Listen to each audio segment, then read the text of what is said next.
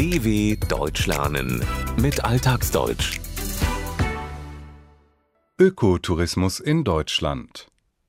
Reisen und Ökologie schließen sich nicht aus.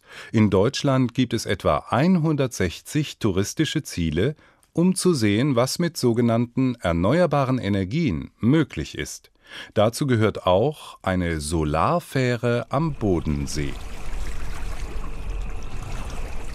Tom liebt den Klang der Wellen. Im Sommer hört er ihn jeden Tag, wenn er auf dem Wasser des Bodensees unterwegs ist. Seine kleine Fähre, auf der Platz für zwölf Passagiere ist, fährt zwischen dem deutschen und dem gegenüberliegenden Schweizer Ufer hin und her, zwischen der Insel Reichenau und Mannenbach. Etwa eine Viertelstunde dauert so eine Fahrt. Für Tom und seine Passagiere sind das 15 besonders erholsame Urlaubsminuten. Da hört man einfach ganz toll das Wasser plätschern und der Motor ist ganz leise. Die Überfahrt ist erholsam, weil keine dröhnenden Schiffsdieselmotoren die Ruhe auf dem See stören.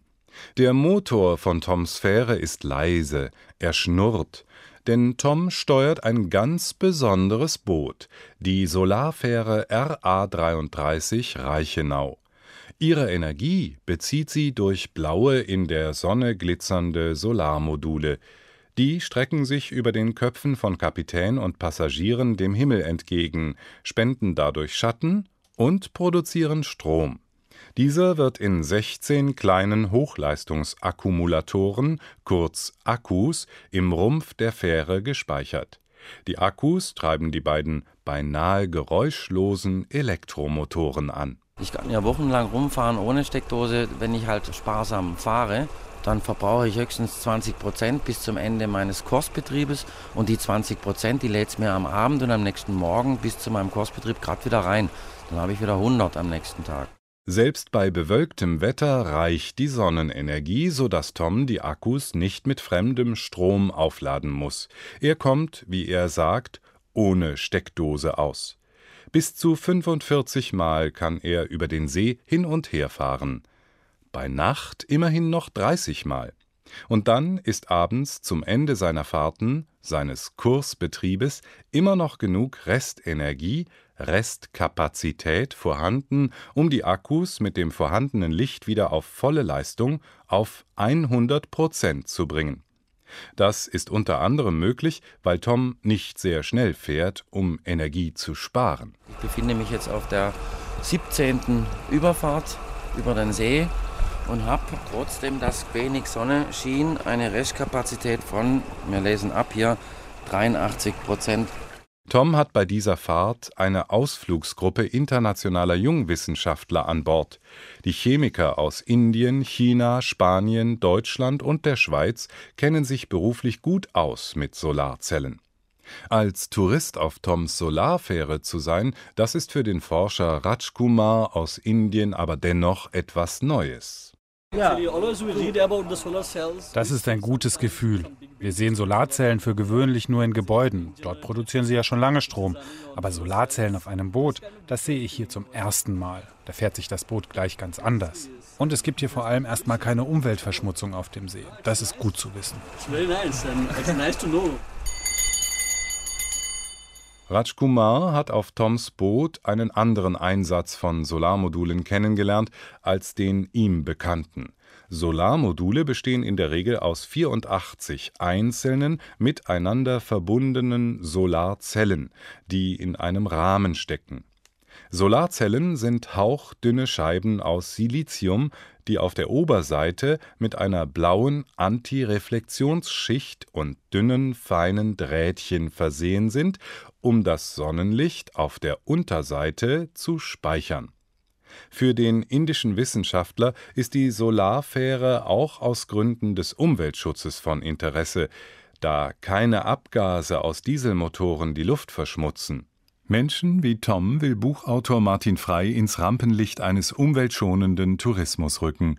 Zusammen mit einem renommierten Verlag gibt er den Reiseführer Deutschland Erneuerbare Energien erleben heraus. Toms Solarfähre ist dabei eines von vielen Reisezielen. Tourismus und erneuerbare Energien passen sehr gut zusammen. Denn Touristen wollen, wenn sie unterwegs sind, ja nicht nur jetzt irgendwie die Zeit vertreiben, sondern wollen auch mal was Neues kennenlernen. Und gerade die erneuerbaren Energien sind das große Thema in diesem Jahrzehnt und auch in den nächsten Jahrzehnten für eine ganze Generation. Und wir fangen jetzt gerade damit an. Und äh, hier stellen sich sehr viele Fragen, die gerne beantwortet werden sollen. Martin Frey glaubt, dass Touristen auch Interesse an Reisezielen haben, die auf die sogenannten erneuerbaren Energien wie Sonne, Wasser, Wind, Erdwärme setzen. Nicht jeder Tourist reise irgendwohin, um sich einfach so die Zeit zu vertreiben. Mancher wolle während seiner Erholung auch etwas lernen. Sieben Touren hat Martin Frey zusammengestellt, vom Windpark vor der Küste im Norden bis zur Wanderhütte in den bayerischen Alpen, die ihren Strom durch Solarenergie oder Wasserkraft bezieht. Unterwegs sind die Touristen natürlich umweltfreundlich, im besten Fall mit Elektroautos, Elektrobikes oder mit der Bahn. Das Einzige, was sie wirklich brauchen, ist, so Martin Frey, ein wenig Zeit. Und das hat seinen Grund. Was natürlich immer am interessantesten ist, sind die Gespräche mit den Menschen vor Ort. Also wenn man diese Pioniere der Energiewende kennenlernt, wenn man diese Leute kennenlernt, denen über Jahrzehnte Steine in den Weg geräumt wurden und die jetzt auf einmal eine ganz andere Wertschätzung in der Gesellschaft erfahren durch die aktuelle politische Diskussion.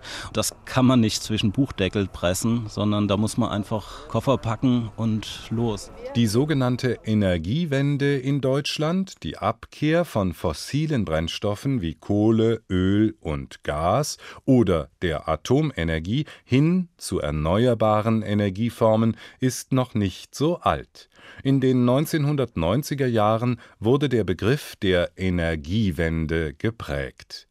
Diejenigen, die damals schon über alternative Energieformen nachdachten und sie anwendeten, waren Pioniere.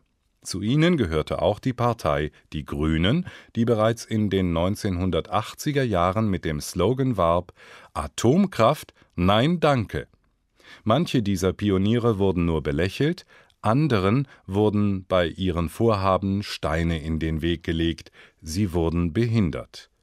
Buchautor Martin Frey meint, über diese ganzen Erfahrungen könne man nicht schreiben, man könne sie nicht zwischen Buchdeckel pressen wie eine Pflanze, die getrocknet werden soll. Man müsse mit den Menschen direkt sprechen, einfach seine Koffer packen und losfahren, wie er sagt. Tom ist auf seine Art auch ein Pionier, und deshalb hat ihn gefreut, dass ihm Deutschlands ehemaliger Umweltminister Klaus Töpfer mit auf den Weg gab. Dass mir der Klaus Töpfer, der auch schon das Boot gechartert hat für eine Abendrundfahrt, gesagt hat, Sie haben den schönsten Job der Welt. dw.com/alltagsdeutsch